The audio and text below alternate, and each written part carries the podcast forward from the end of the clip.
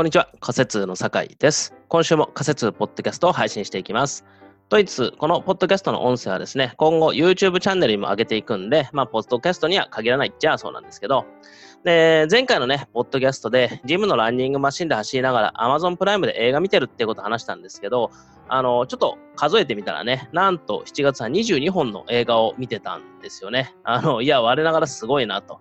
で、基本はね、ランニングマシンって1時間ぐらい走ってるんで、まあ、2日ジムに行けば1本見終わるっていう感じですね。で、まあ、それ以外の時間もね、あの、Wi-Fi が制限されて通じないところもあったんで、まあ、なんか、あの、オフラインで見れるんでね、あの、見てたりしたので、22本という感じなんですけども、まあ、それにしても22本ってすごいなと、あの、本当に 言われながらね、思いましたけど、えっ、と、僕はですね、やりたいこととか、やんなきゃいけないことっていうのを付箋に書いて A4 の用紙に貼って、それで管理しているんですけど、その中のね、急ぎじゃない、プライベートなことの枠に、あの、貼ってある付箋を見たらですね、映画を見まくるっていうことが書いてあったんですよ。で、これね、書いたから映画を見てたっていう意識もなくって、こう書いたことも忘れてたんですよね。で、それを昨日ふと見たら、あ、こんなの書いてたんだなっていう感じです。で、同時にですね、あのということはこれも叶えちゃってるなと思って、その付箋はそこの用紙から外してね、あの完了付箋の用紙に移したんですけど、で、まあこの辺の話をするとね、あんまり踏み込むと怪しく聞こえる話も入ってくるんで、深入りはしないんですけど、やっぱりこう、付箋に書いていたことで潜在意識とかに入ってたのかなっていう気もします。で、付箋に限らずね、ぜひ皆さんも自分がやりたいこととかあれば、どこかに書いておくといいんじゃないかなと思います。書いてどこかに貼っておくとか、えっ、と、あとはね、見返してもいいし、見返さなくてもいいと思うんですけど、叶う確率っていうのはやっぱり高くなるんじゃないかなというふうに思ってます。書くだけでですね。で、まあ、この辺がね、あの、深くいくと、えっ、と、ちょっと、境大丈夫かみたいになるんで、これ以上言わないんですが、まあ、この辺のね、話が嫌いじゃなければ、ぜひ書く。で、えー書くだけでもいいですね。どっか試してみるといいんじゃないかなというふうに思います。で、今週はですね、今考えている新しい講座について少し先走り気味というか、前のめり気味というかね、話していこうかなというふうに思います。でこれまでね、仮説の講座サポートって、はい、3ヶ月で全てお伝えする養成講座ありますよ。これどうぞ、これ一番です。っていうことで、それをね、中心にお勧めしていたんですけど、で、実際にそれを提供してきたんですが、それをね、少しお悩みというか、皆さんそれぞれのステージに合わせて、分けるようなコースを作って提供していこうかな、なんていうふうに思っています。今ね、頭に思い浮かんでいるのは、大きく4つの講座、コースなんですけど、まずは1つ目はですね、インハウス独立準備コースですね。でインハウス通訳者として稼働している人を対象にして、3ヶ月でフリーランス通訳者になるための準備を一通りしちゃおうぜっていうものをですね。で、これは実際に3ヶ月で会社辞めてフリーランスになっちゃいましょうっていうものじゃなくて、それだとね、さすがにちょっと現実味がないというか、あの、3ヶ月で会社辞めてフリーランスになるってちょっとね、短すぎる気もするんで、あの、実際に辞める、辞めないっていうのは、またそれぞれのね、時期とかシチュエーションで決めたり考えればいいと思うんですが、少なくともそう思った時とか、もしかすると契約が更新されずに終了って言われた人とかが、じゃあフリーランスになるかっていうふうに、ふっとこう動けるというかね、あの、そういう準備を先にしておくっていう意味の講座だと思ってます。で例えばね、通訳実績表を送ってくださいっていうふうにもちろんエージェント登録の時は言われるわけなんですけど、インハウスとして稼働して、えー違うな、インハウスとしてしか稼働したことがなければ、きっとね、通訳実績表って言われても作ったことないと思うんですよね。で、履歴書と職務経歴書は持っていても、通訳実績表ってどうやって作ればいいんだっていうね、そういう質問がたくさんあること自体がその証拠かなと思うんですが、なので、それは必要になってから作ろうとするんじゃなくって、今、インハウスとして稼働しているうちから作り方を知っておいたり、なんならもう作っておいた方がいいんじゃないのという、そういう話ですね。で、あとはフリーランスの仕事の取り方の基礎知識なんていうのも必要かなと。どんな風にエージェントに案件の依頼が来て、どんな風にコーディネーターは通訳者を手配しているのかとか、そういう基本的な仕事の流れですね。自分のところに来るまでどんな流れ来てるのかっていうのをイメージするのも大事なので、そういうこともお伝えしたりとか、えー、とあとはそもそもね、名刺だって会社の名刺しかない方もいるわけで、自分でフリーランスになった時に渡す名刺があるのかどうか、じゃあそれも作っておこうぜと、少なくとも案は考えておこうぜと、何を載せるか考えておこうぜと、そういうところもやっておくとかですね。で、エージェントの面談対策とか、あとはね、すごく多い質問として、レート設定どうすんだみたいなね、どう考えればいいのかっていうことも、もうインハウスの状態知っておく、考えておく、決めておくと、ほんとすごく心の余裕ができるんじゃないかなと思います。あとは実際にインハウスからフリーランスになって、あのそんなに経ってない方、そんなに経ってないって言っても、まあ、えっ、ー、と、例えば1年とか2年とかね、それぐらいの方をゲストに呼んで、えっ、ー、と、インハウス時代とフリーランスになってからとどう変わったかとか、そういうお話をしてもらうとかね、そういうのもいいかなと思ってます。で実際、仮説のね、受講生さんでも、フリーランスになって1年目で全日、えーと、10万円のレートを獲得したりとか、月賞100万円を何回も達成してる人とかね、そういう人もいるので、そういう方をゲストに呼べたりすると、皆さんの刺激になるのかなとかね。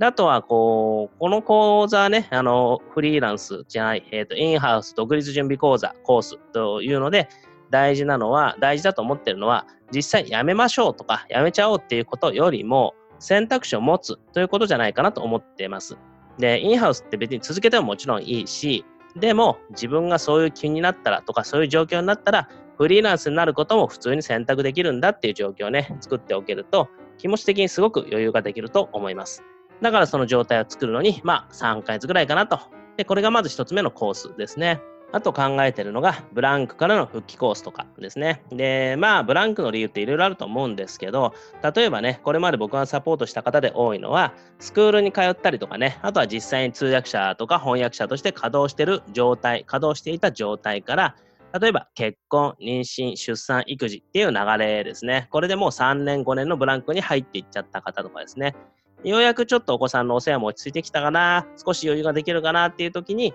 せっかくね、昔やってたとか、昔勉強してた通訳翻訳を仕事としてやりたいな、また諦めきれないなとかね、そう思ってる状態の方をいかにこうサクッと最初の仕事を取ってもらうかとか、そう、この最初の復帰を果たしてもらうかということを中心にして、あの、サポートできればなと。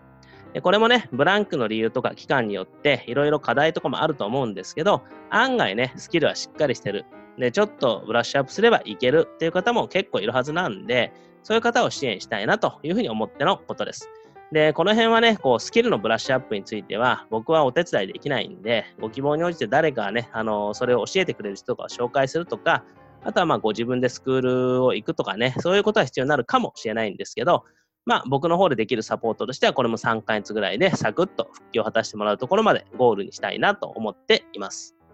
で、あとはね、これもブランクからの復帰じゃないですけど、状況としては似てるかもしれないですね。こうフリーランスデビューを目指す方向けっていうのもやっていきたいなと思ってます。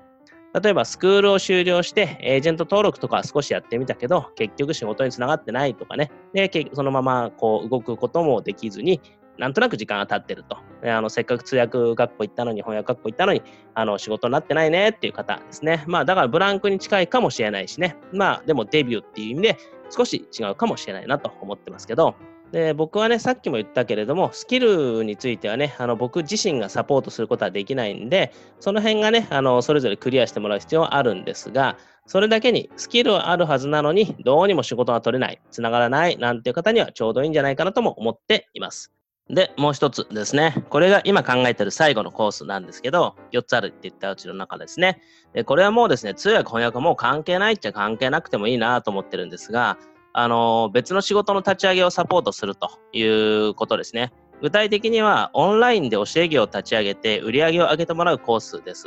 で、教え業ってくくりにはしてるんで、教える内容はね、あの、本人次第で何でもいいかなと思ってますが、まあ、例えばね、外国語講座なんていうのは、仮説にゆかりのある人だったら相性はいいですよね。いつも言ってますけど、英語を教える講座でもいいし、中国語かもしれないし、で、自分がね、通訳ガイドをしてるんで、通訳ガイドを目指す方向けの講座を立ち上げるとかもいいと思います。あとはね、さっき言ったように、教え業ってくりなんで、別に外国語も関係なくていいなと思ってます。例えば、コーチングとかカウンセリングをやりたいって方なら、それを立ち上げればいいし、受講生さんでね、いらしたのは、アナウンサー経験生かして通訳者向けのボイトレ講座を立ち上げた方とかですね。あとはクラウドソーシングのサイトで、あの、オンラインアシスタント始めの方法を教えるっていうのをやろうとしてた方もいましたね。で、こんな風にね、自分が得意とか教えてみたいなって思うものなら、それを実際に始めちゃいましょうと。で、それで売り上げを作って、通訳翻訳以外の収入の柱を作りましょうというコースです。で、僕のね、教える特徴としては、僕がやってるみたいにそれを全部オンラインでできるようにしちゃいましょうというところですね。で動画教材の作り方もお教えしますし、あのいろんなね、ツールを組み合わせて使えば、別に対面じゃなくても自分がどこにいようと全部オンラインで完結させることができるんで、僕はそれを皆さんに仮説って形で提供してるんですが、その中身をね、皆さんなりに変えて移植して使えばいいんじゃないの？ということですね。で、そのために必要なこととか、僕が使ってるツールとかね、仕組みっていうのを全部丸々教えますよっていうコースです。で、オンライン講座立ち上げコースという言い方でいいのかな？これも3ヶ月でやっちゃおうかと、できるんじゃないかなっていうふうに思っています。どうでしょうかね。この4つのコース、インハウス独立準備コース、ブランクからの復帰コース、フリーランスデビューコース、オンライン講座立ち上げコースみたいなね。で、これはね、これまで養成講座っていうのでやってたのを、それぞれのご希望に応じて、みたいな感じで提供していくと。で、例えば中には通訳翻訳を頑張りたいだけで、パラレルキャリアって言われても、あんま興味ないんだよなっていう人もね、あの、多分中にはいたと思うんですよね。で、それも養成講座でお伝えしちゃってたわけなんですけど、そうした部分は削って、ご自分が興味あるところだけ集中して学べると、そんなコースにしようかなというふうに思っています。で、これね、興味がある講座があったら、ぜひ問い合わせてみてもほしいんですけど、いずれにせよ、これ今ね、撮ってるのが8月の初旬ですけど、8月末からもうね、説明会とかミニセミナーとかの案内始めて、9月、10月からはもう提供を始めちゃおうかなと思っています。で、この時期はね、10月から通訳学校とか翻訳学校の秋の期、秋季ですね、秋季コースが始まる時期なんで、その辺を検討されてる方もいるとは思うんですけど、まあ、こういうね、マーケティング系というか仕事を取るための講座っていうのもね、候補に入れていただければ嬉しいなというふうに思っています。ということで、今日はね、僕が考えている今後の仮説について少しお話をして、今週の仮説ポッドキャストとさせてもらいました。仮説ポッドキャストでは質問相談を受け付けています。質問や相談はホームページのフォーム、またメルマガについているフォームからぜひお送りください。感想なども大歓迎です。それでは今日も聴いていただいてありがとうございます。良い週末をお過ごしください。それではまた次回。